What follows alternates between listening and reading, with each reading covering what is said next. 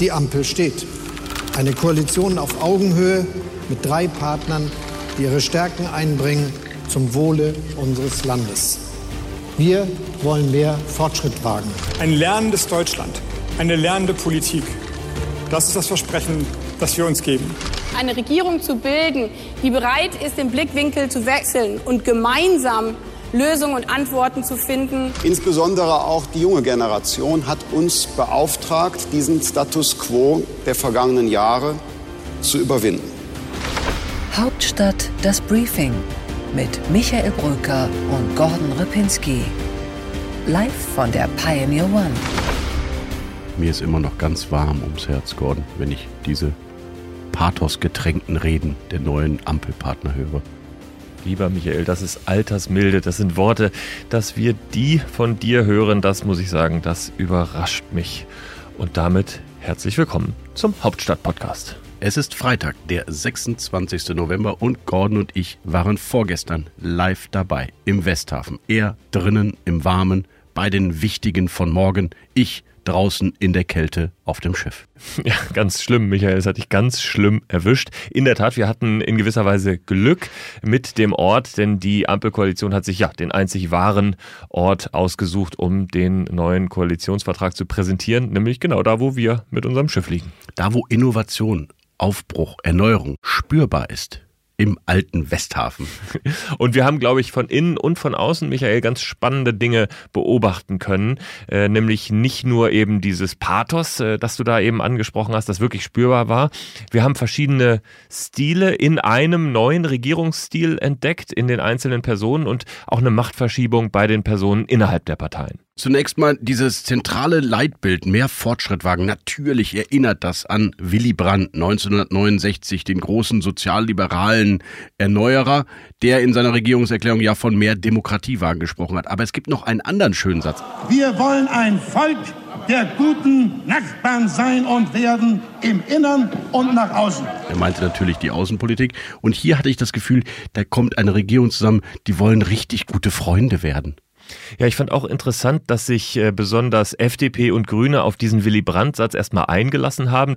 Und ähm, ich glaube, die Logik darin ist, dass die FDP natürlich auch eine Freude daran empfindet, bewusst dieses Umdenken zu einer neuen Koalition, weg von der Union hin zu neuen Bündnissen, dann auch mitzuleben, so wie es 69 passiert ist. Das ist ein ähnlicher Moment für die FDP, wieder in eine andere Richtung zu gehen. Und in der Verbindung mit dem Wort Fortschritt passt das natürlich auch. Es soll auch eine Kollektividee gewesen gewesen sein, diese Überschrift über den Koalitionsvertrag von SPD und Gelben. Und dann dieser Satz von Christian Lindner, der Olaf Scholz ja fast äh, schon mal Prokura gab als den idealen Führer dieser Bundesrepublik. Also das war schon überraschend, finde ich. Wir haben ihn erlebt als eine starke Führungspersönlichkeit, die über die Erfahrung und Professionalität verfügt, dieses Land in eine gute Zukunft zu leiten. Und deshalb wird Olaf Scholz ein starker Bundeskanzler der Bundesrepublik Deutschland sein. Und die FDP hat ja auch Spaß daran, sich nochmal an alten Parteimottos oder an alten Koalitionsmottos zu orientieren. Erinner dich mal an die geistig-politische Wende, die Guido Westerwelle da ausgesprochen hat. Wir Deutsche müssen wieder mehr Zukunft wagen. Und deswegen wollen wir eine geistige, politische Wende in diesem Land. Wir alle wissen, ohne Anstrengung gibt es keinen Erfolg. Und die war an der geistig-moralischen Wende von Helmut Kohl damals orientiert. Jetzt geht's quasi zurück Richtung 1969. Ist ganz interessant, dass sich die FDP dann tatsächlich immer noch mal an den letzten Start mit dem neuen Partner zu erinnern scheint. Ja, und die neue Sprache äh, ist ja auch eine Stilfrage. Christian Lindner ruhig, konstruktiv, bedächtig. Wir haben außerordentlich ambitionierte Vorhaben und deshalb spüren wir Demut angesichts der Dimension dessen, was wir uns vorgenommen haben. Und das hatte so gar nichts mehr äh, zu tun mit zum Beispiel dem angesprochenen 2009er Auftritt. Wenn ich an diesen aufgeplusterten Guido Westerwelle denke, der rabaukig und rauflustig Horst Seehofer auf die Schulter klapste und sagte, jetzt geht's hier los Das ist eben doch jetzt schon ein ganz anderer Stil. Vielleicht ist das wirklich eine Zeitenwende auch in der politischen Kommunikation, was wir da erlebt haben. Ja, das stimmt. Und ich finde besonders spannend, sich die drei Personen anzugucken, auf die es ankommt in dieser Koalition. Auf Olaf Scholz, auf Robert Habeck und auf Christian Lindner. Das sind drei von sechs, die da auf der Bühne standen. Ich glaube, die anderen drei, die stehen in Wahrheit eine Stufe dahinter. Annalena Baerbock, weil sie jetzt auch nicht Vizekanzlerin ist. Robert Habeck hat da klar das Zepter übernommen und bei der SPD ohnehin Olaf Scholz. Wenn du dir die drei anschaust, Michael Olaf Scholz moderierend, ruhig, sagt nicht so viel, aber die entscheidenden Worte. Uns eint der Glaube an den Fortschritt und daran, dass Politik etwas Gutes bewirken kann. Uns eint der Wille, das Land besser zu machen, es voranzubringen und es beisammen zu halten. Robert Habeck so etwas wie der intellektuelle Vordenker des linken Teils, des ökologischen Teils. Wir sind auf 1,5 Grad Fahrt mit diesem Koalitionsvertrag. Der Geist, der dahinter steht, ist, in der Wirklichkeit zu agieren. In diesem Fall natürlich erst einmal einen Leitfaden zu schreiben, in der Wirklichkeit zu agieren und dann in der Gegenwart das Bestmögliche zu tun. Und dann ein Christian Lindner, der eigentlich ein anderer Typ ist, der eigentlich ja sehr extrovertiert ist, der sehr plakativ ist, der ein Generalsekretärstyp ist und das ja auch lange war und der sich jetzt auch wirklich in diese neue Stilistik dieser Koalition einlässt. In der Wirkung ist dieser Koalitionsvertrag das ambitionierteste Klimaschutzprogramm einer Industrienation. Ja, das ist die Staatspolitikerwerdung des Christian Lindner, ähm, der wirklich auch ein Oppositionspolitiker eigentlich per DNA ist mit seinen scharfen äh, und scharfkantigen Reden. Jetzt aber Bundesfinanzminister einer gesamten Bundesregierung sein will. Ich finde auch interessant, wie Sie immer wieder betont haben, wir sind nicht Bundesminister einer Partei, wir sind Bundesminister einer Bundesregierung und dabei überparteilich tätig für das Land. Wobei ich glaube, da haben sie sich ein bisschen zu einfach gemacht, da waren sie ein bisschen zu optimistisch und zu besoffen von dem Erfolg der Verhandlungen aus meiner Sicht, äh, weil natürlich wird es am Ende auch um die Parteien gehen und äh, wenn zum Beispiel Christian Lindner auf die Frage nach der Außenpolitik der Bundesregierung oder der Rolle der FDP genau diesen Satz sagt, den du da gerade angesprochen hast, äh, dann ähm, weiß ich nicht, ob das dann der Realität standhält, wenn es wirklich mal eine kritische Frage zu beantworten gibt. Gordon, darüber reden wir gleich noch im Deep Dive. Lass uns reinsteigen in diesen ersten echten Ampel-Podcast.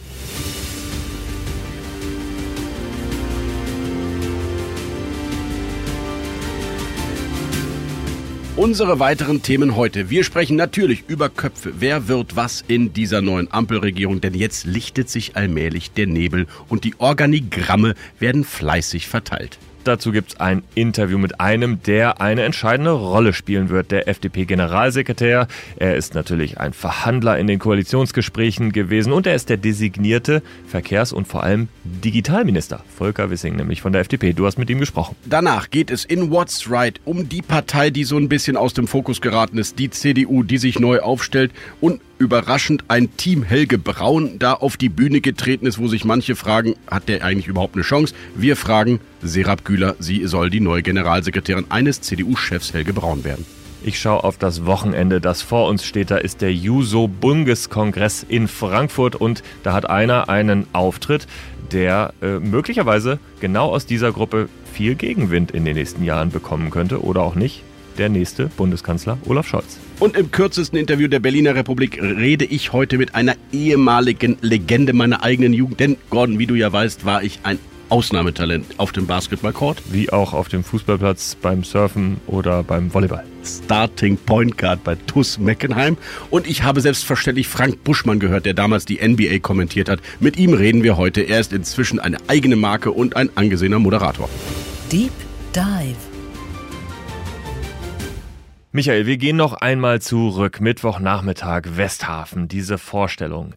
Ähm, sehr spannend, äh, ein kleiner Moment äh, der Unsortiertheit, den man eigentlich in diesen Koalitionsverhandlungen gar nicht erlebt hat. Den gab es bei der Aufstellung. Die Fotografen hatten nicht so richtig Platz. Dann kamen die Generalsekretäre rein und die Unterhändler, also eine Malu Dreier zum Beispiel oder eine Manuela Schwesig, setzten sich dahin. Es gab einen kleinen Moment des Chaos und dann kamen die sechs auf die Bühne und stellten dann vor, was sie da erarbeitet vorbereitet hatten. Ja, es hatte schon was von einer interessanten Inszenierung. Die sind ja extra noch mal raus, waren vorher alle schon in dem Konferenzraum und wir konnten vom Schiff aus sehen, wie sie dann um das Gebäude herumgelaufen sind, um das volle Moment zu genießen, die Dutzenden Fotografen, die sie ablichteten im Westhafen. Ich fand übrigens, es war jetzt nicht gerade ein sehr diverses Bild, was dort gezeichnet wurde. Saskia Esken, Annalena Baerbock und ich glaube sechs Männer. Alle, glaube ich, äh, ohne Migrationshintergrund. Aber das jetzt nur mal so nebenbei, diese Ampel ist jetzt auch nicht so divers, wie sie eigentlich sein könnte.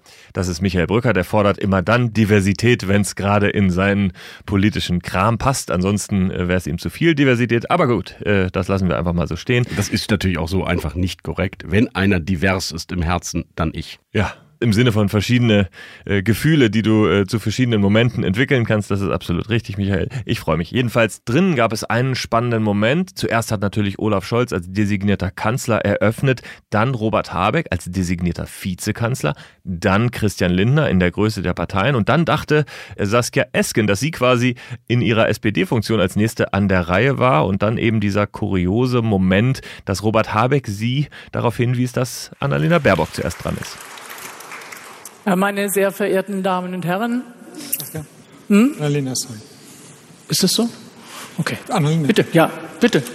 Meine sehr verehrten Damen und Herren, in Ja, die Abstimmung funktionierte da noch nicht so ganz und es war trotzdem auch ein Machtmoment, denn Robert Habeck, der Saskia Esken über den Mund fährt und sagt, hör mal, du bist noch nicht dran, zeigte für mich auch so ein bisschen, ganz außen steht Norbert Walter Borjans, der scheidende Vorsitzende, ganz, ganz außen steht Saskia Esken, die von diesen drei Machtpersönlichkeiten, Robert Habeck, Christian Lindner und Olaf Scholz, auch intellektuell, fand ich, so ein bisschen an die Seite gedrängt wurde allem Anfang wohnt ein, jedem Anfang wohnt ein Zauber inne. Und das ist tatsächlich auch was, was ich heute empfinde. Das muss ich ganz ehrlich so sagen.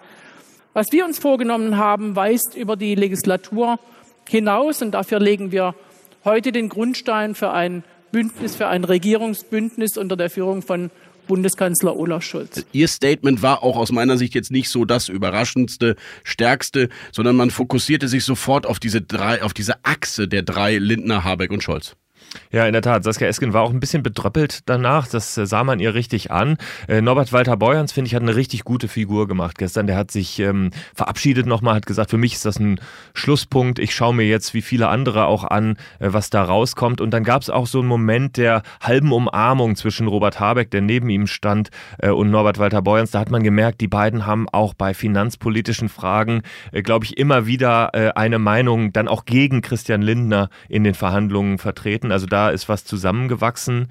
Ja, und bei Annalena Baerbock, da gab es einen wirklich schwachen Moment, muss man sagen. Wir haben ja schon jetzt auch einen nationalen Sicherheitsrat und wir haben in diesem Koalitionsvertrag, das haben wir für die Klimapolitik deutlich gemacht, aber auch für die Europapolitik sehr, sehr deutlich gemacht, die ja nicht aus einem Ressort heraus alleine betreut wird, sondern querschnittsmäßig in allen Bereichen der nächsten Bundesregierung, wie das bisher auch schon der Fall ist, äh, verankert ist. Das ist natürlich äh, äh, bestenfalls ein Witz. Es gibt den Bundessicherheitsrat, der nickt Rüstungsexporte ab. Äh, das sollte eine Grünen-Chefin nicht gerade als eine tolle Institution loben.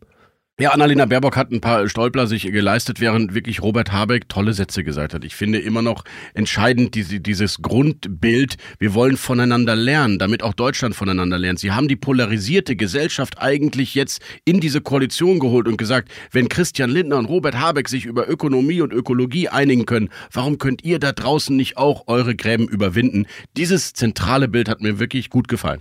Ja, und er hat einmal so ein bisschen erklärt, wie das auch in den Verhandlungen gelaufen ist, wie wie man sich gestritten hat und dann auf einmal neue Räume entstanden sind. Die entscheidenden Momente bei diesen Verhandlungen war, waren immer dann, wenn man voneinander gelernt hat. Nachdem man sich seine Programmpunkte vorgetragen hat und gesagt hat, wie konntet ihr nur so doof sein, das nicht zu verstehen, das habt ihr jetzt schon seit 20 Jahren gehört, hört endlich mal zu und die Lautstärke wurde immer größer, gab es manchmal Momente, wo es gekippt ist und man den Hintergrund der Argumentation verstanden hat. Und dann wurden neue Lösungen möglich. Robert Habeck, der wirklich äh, sehr souverän wirkte und die Rolle des Vizekanzlers bereits angenommen hat, sich auch als einer sieht, der den Graben zwischen Gelben und Grün immer wieder zuschütten muss. Und das muss man ja hier nochmal eben sagen, er wird ja nicht nur Wirtschaftsminister, sondern auch Klimaschutzminister. Das heißt, er hat die Ökonomie und die Ökologie in seinem Ressort. Das wollte er immer. Das wollte die FDP nicht. Er hat sich da durchgesetzt. Ein sehr starkes, neues, aufgewertetes Ministerium.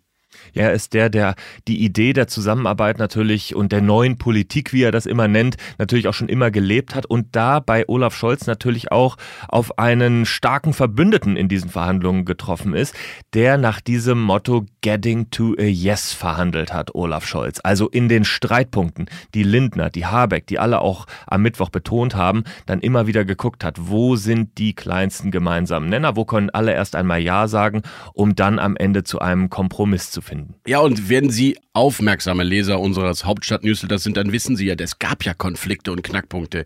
Vor allem die umweltschädlichen Subventionen, die abgebaut werden sollten. Da gab es auch eine Phalanx der industrienahen Autoanwälte, zum Beispiel Olaf Scholz und Christian Lindner, die sich so ein bisschen gegen zu viele Beschränkungen ähm, der Subventionen dort ausgesprochen haben, trotzdem am Ende zusammengekommen. Bei den Finanzen gab es natürlich auch enge und interne Konflikte darüber, wo kommt das Geld für diese ganzen Investitionen eigentlich her. Da wurde ein bisschen getrickst und schöne neue Sondervermögen und Schattenhaushalte gebaut.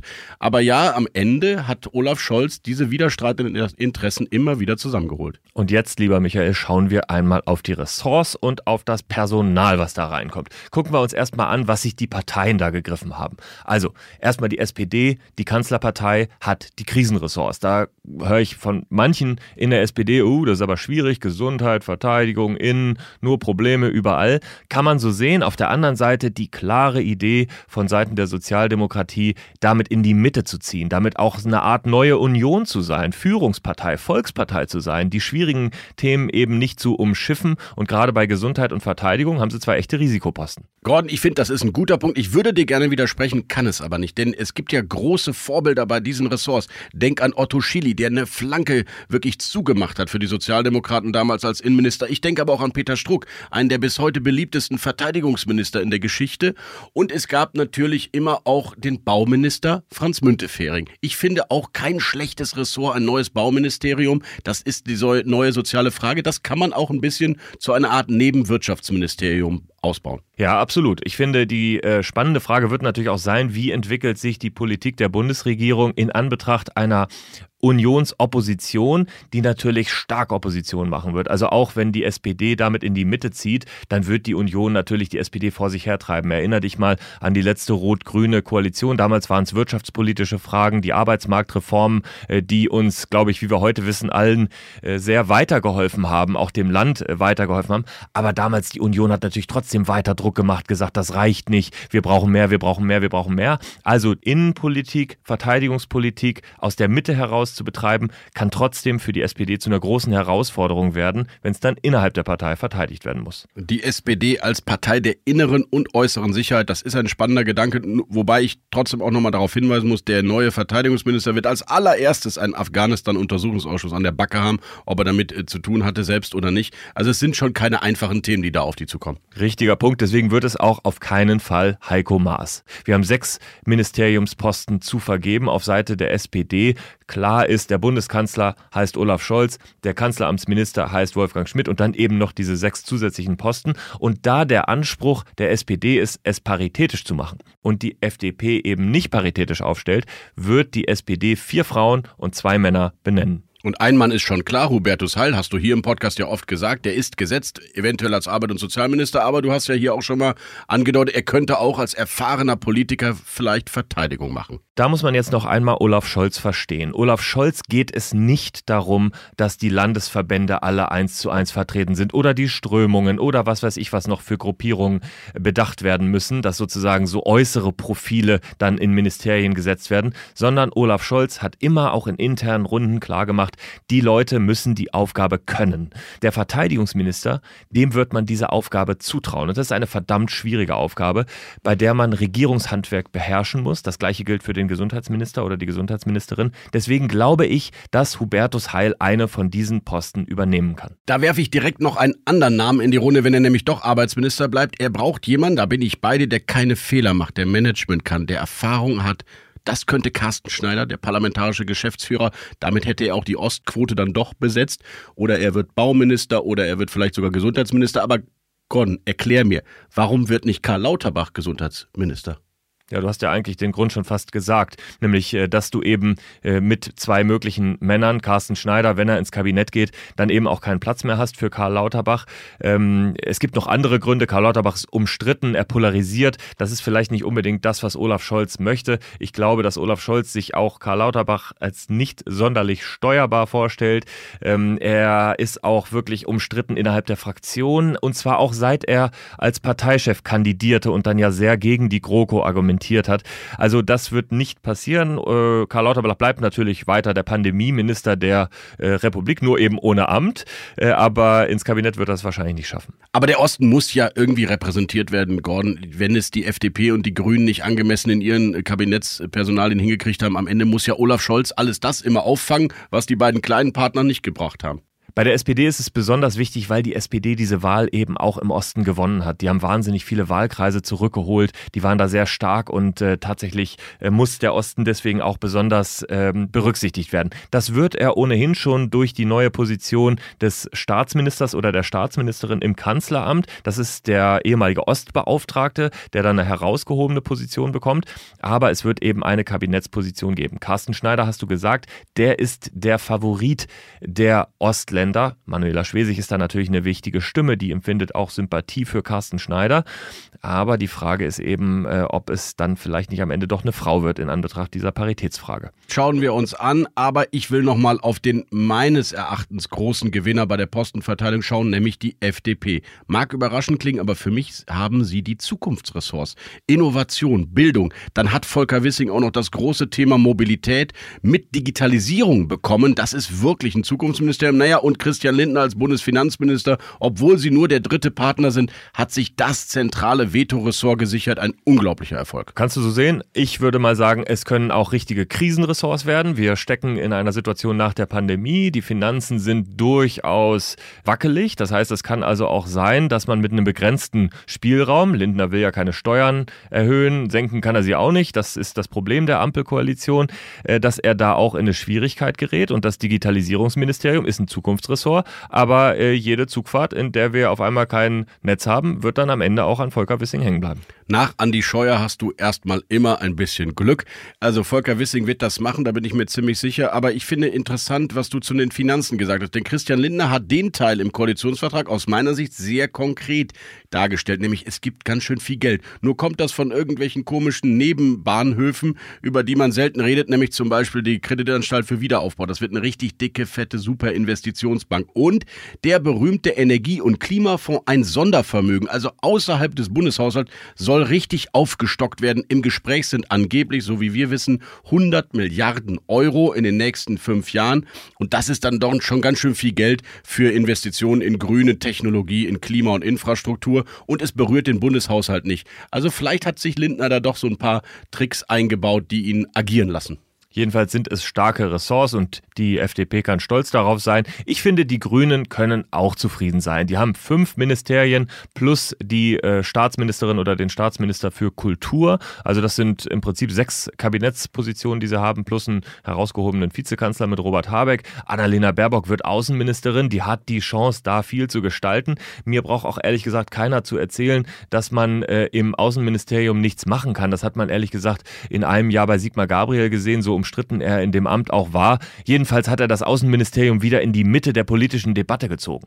Richtig, Gordon. Und ich denke auch an Frank-Walter Steinmeier, wenn ich überlege, welche Rolle er spielte bei dem Iran-Abkommen. Der kleine deutsche Außenminister, eine zentrale Mittlerrolle, da außerhalb auch der europäischen Politik, die ja im Kanzleramt wesentlich gemacht wird. Du hast recht, die Außenpolitik wird oft unterschätzt. Und klar, ich finde immer noch, der grüne zentrale Minister ist Robert Habeck mit einem ganz neuen Ressort, mit einem Jahrhundertexperiment, nämlich Klimaschutz und Ökonomie zu versöhnen. Ich glaube, an ihm wird es sich ausrichten, ob die Grünen in vier Jahren nochmal über 20 Prozent Prozent kommen oder eben nicht. Das ist das zentrale Scharnierministerium und deswegen sind für mich die anderen Kleinen auch alle ein bisschen bedeutungslos geworden, muss ich ehrlicherweise sagen. Ja, du hast recht, das ist das wichtigste Ministerium, es ist ein ganz schwieriges Ministerium, nicht nur, weil du eben diese Aufgabe miteinander verbinden musst, das ist ja eigentlich die große Aufgabe dieser gesamten Regierung, die sich bei Robert Habeck im Ressort wiederfindet, aber eben auch, weil Robert Habeck sich auf der einen Seite, äh, sag ich jetzt mal, mit dem BDI rumschlagen muss und auf der anderen Seite mit Fridays for Future. Also er muss beide beide irgendwie zufriedenstellen.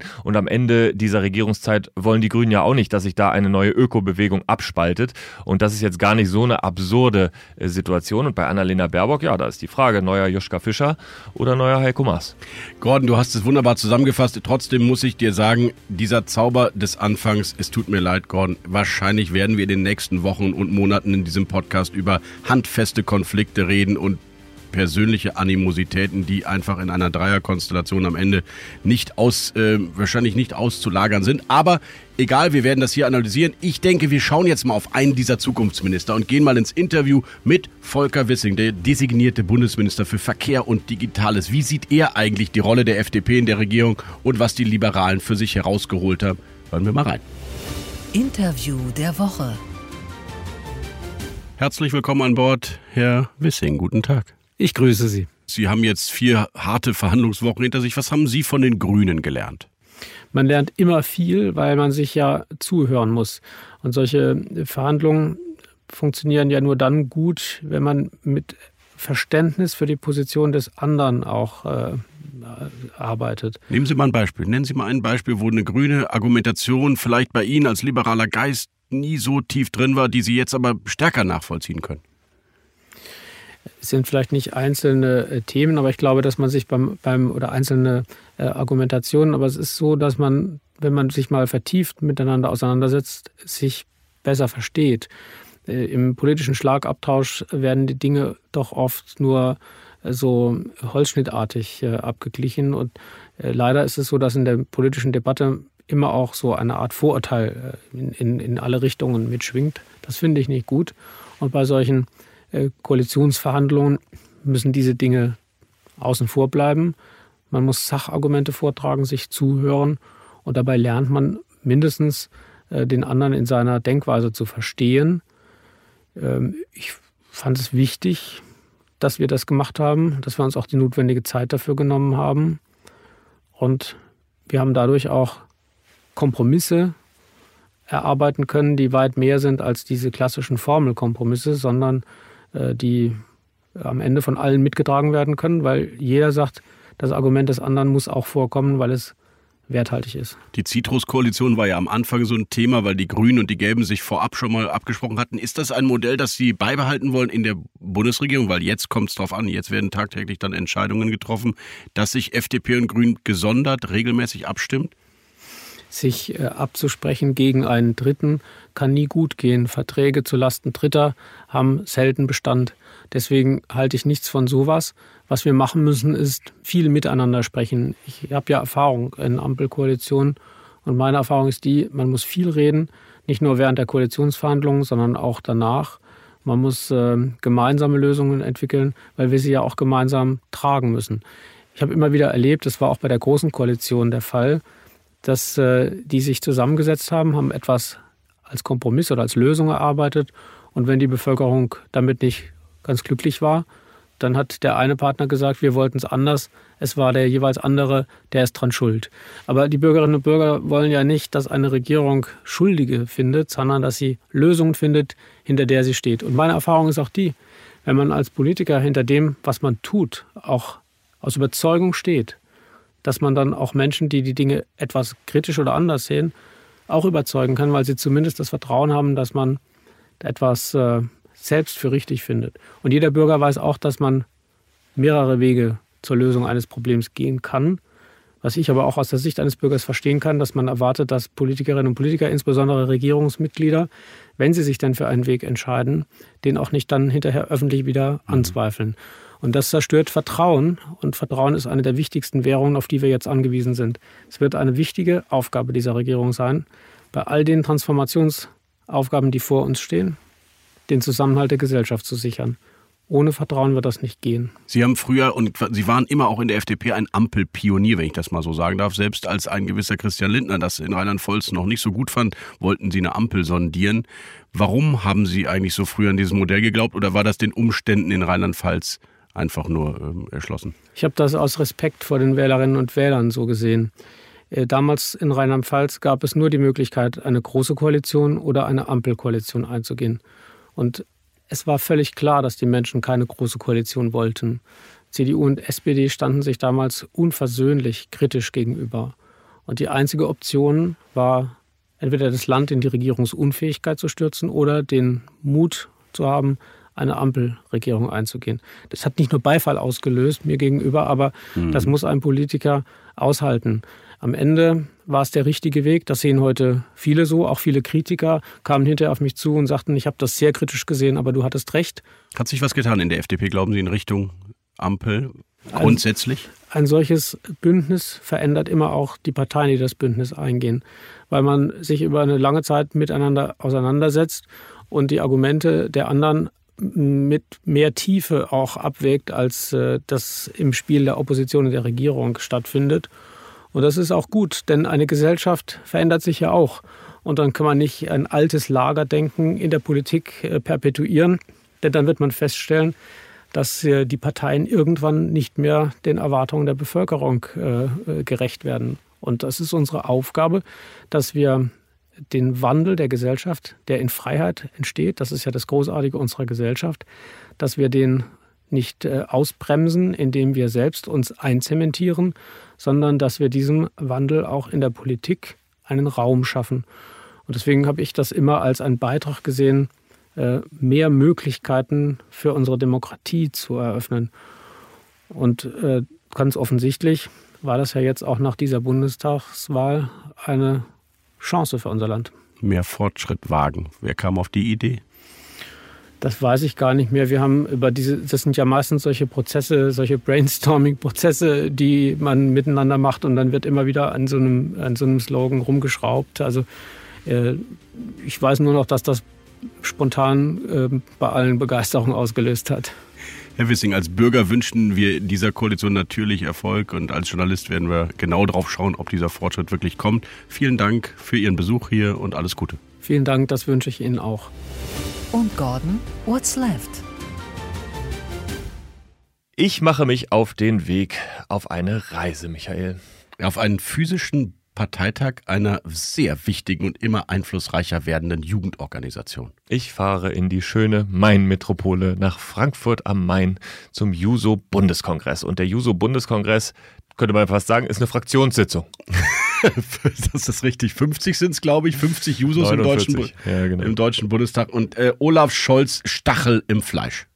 Ja, wäre vielleicht früher so gewesen. Jetzt äh, ist es irgendwie anders. Jetzt äh, ganz geschickt eigentlich von der Lage, direkt kurz nach der Vorstellung des Koalitionsvertrages. Da wird wahrscheinlich keine der Jusos, keiner der Jusos wagen, eine echte Kritik zu äußern. Zumal äh, Jessica Rosenthal, die Vorsitzende der Jusos, ja im Prinzip schon mitten im System gefangen ist, so will ich das jetzt mal nennen. Die ist äh, gerade erst Juso-Vorsitzende geworden hat sich eigentlich noch gar nicht so richtig profiliert in der Position und sitzt jetzt schon im Bundestag. Also äh, das wird eine ganz spannende Aufgabe auch für Jessica Rosenthal, da irgendwie ihre Jusos noch zufriedenzustellen und gleichzeitig Olaf Scholz nicht permanent anzusägen. Ja, du kennst ja meine äh, These zu der Bürgerlichwerdung dieser jungen Sozialisten, die sobald sie dann die Dienstwagen haben dürfen und den Mont Blanc-Füller bestellen mit der Sachkostenpauschale des Bundestagsabgeordneten-Daseins, die gewöhnen sich sehr schnell an das schöne Leben als Spitzenpolitiker und vergessen die alten Kämpfe. Absolut, da sind die Jungunion Unionisten etwas aufrichtiger, indem sie eben gleich mit Maskengeschäften oder mit Aserbaidschan versuchen, sich zu bereichern, aber eben auch gar nicht erst etwas anderes erzählen am Anfang. Ich verwahre mich gegen so eine pauschale Diffamierung der größten Jugendorganisation Europas.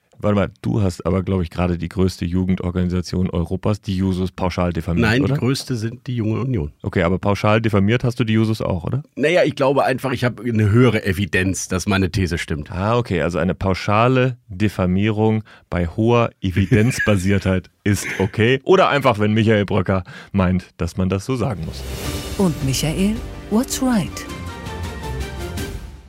Die CDU, Gordon, sie gibt es noch dreifach im Moment. Drei Kandidaten treten an. Was glaubst du eigentlich so als jemand, der gar keine Ahnung hat von der CDU, wer es wird?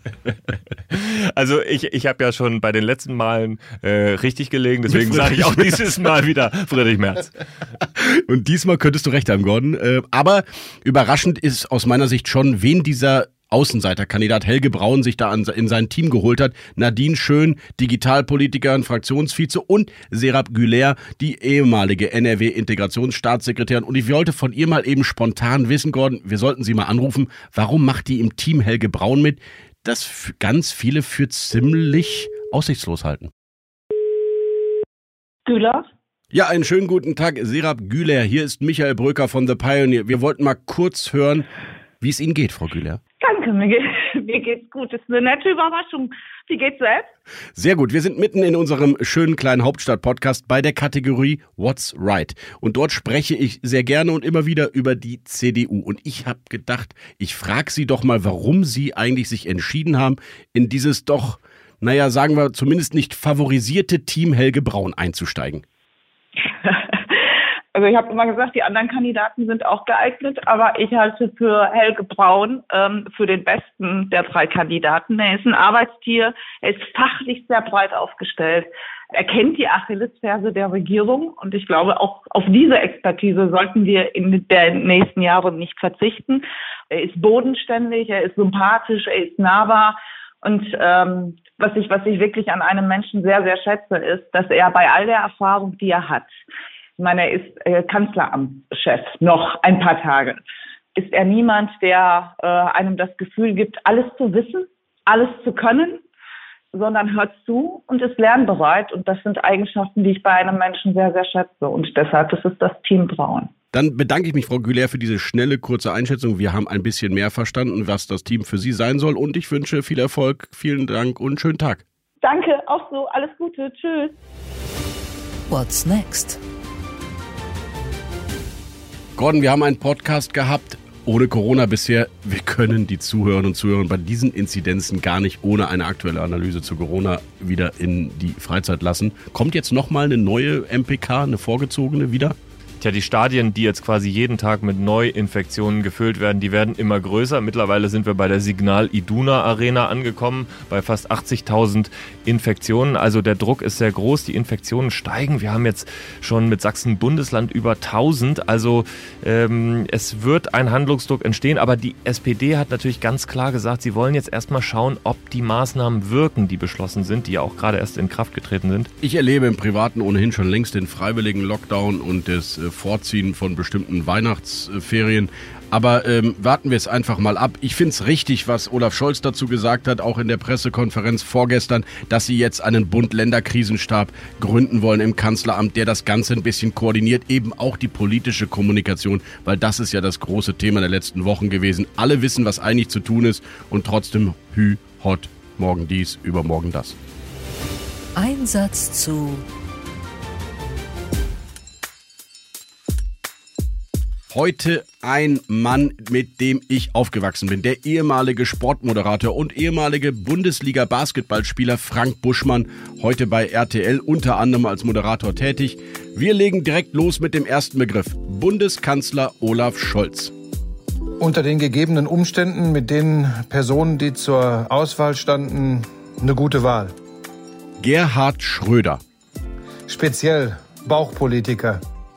Deutsches Sportfernsehen. Die beste Spielwiese, die ich mir vorstellen konnte. Hakim The Dream Olajuwon. Ein Teil der Twin Towers. BG Fichte Hagen. Die Heimat des Schwarzen Lochs. Stefan Raab. Genie und Wahnsinn zugleich. Große Klappe. Hab ich hin und wieder. Vielen Dank für dieses Gespräch. Auf Wiederhören.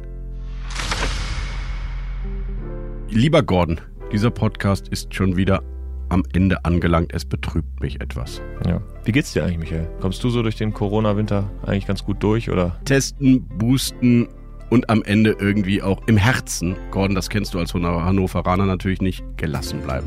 Wir Rheinländer haben das bei uns frühzeitig schon injiziert bekommen von Geburt an. Ich habe es leider nicht initiiert bekommen von Geburt an, aber dafür habe ich bei The Pioneer gelernt, gelassen zu sein. Ähm, insbesondere im Podcast mit dir, lieber Michael. Also, ich habe noch ein Feedback. Sehr Äh, gut. Soll ich das gerne noch vorlesen? Ja? Würde mich sehr freuen. Wunderbar. Also Hubert Locher aus Ostrach hat uns geschrieben, hat uns geschrieben, dass er mit großer Freude unseren Hauptstadt-Podcast hört. Diese große Freude geben wir an dieser Stelle zurück und er hat einen Vorschlag gemacht und zwar schreibt er, wäre es nun nicht an der Zeit, unmittelbar nach Vorstellung des Ampel-Koalitionsvertrages im Bund neben What's Left und What's Right für die Zitrusparteien eine neue Rubrik zu begrüßen, zu begründen, hat er gesagt, Entschuldigung. What's Center, What's Middle, wo wir dann eben zu dem Geschehen bei FDP und Bündnis 90 Die Grünen berichten. Keine schlechte Idee. What's Center, ja, ist nicht schlecht. Ich versuche ja, äh, Gordon Repinski eigentlich klar zu machen, äh, lieber Zuhörer, dass What's Right eigentlich Center ist. Aber gut, wir denken darüber nach. Konstruktive Vorschläge sind uns immer willkommen. Wir bedanken uns für diesen und weitere Vorschläge und freuen uns auf ein entspanntes Wochenende. Ich sag schon mal Tschüss und auf Wiederhören. Und ich sage Ihnen noch meine E-Mail-Adresse g.repinski.mediapioneer.com. Wenn Sie Lust haben, uns Feedback zu geben, freuen wir uns äh, über Lob, über Kritik. Äh, und äh, ja, ansonsten freue ich mich auch auf ein schönes Wochenende, Michael. Und äh, wir hören uns hier alle nächste Woche wieder. Tschüss und adieu. Hauptstadt das Briefing mit Michael Bröker und Gordon Ripinski. Live von der Pioneer One.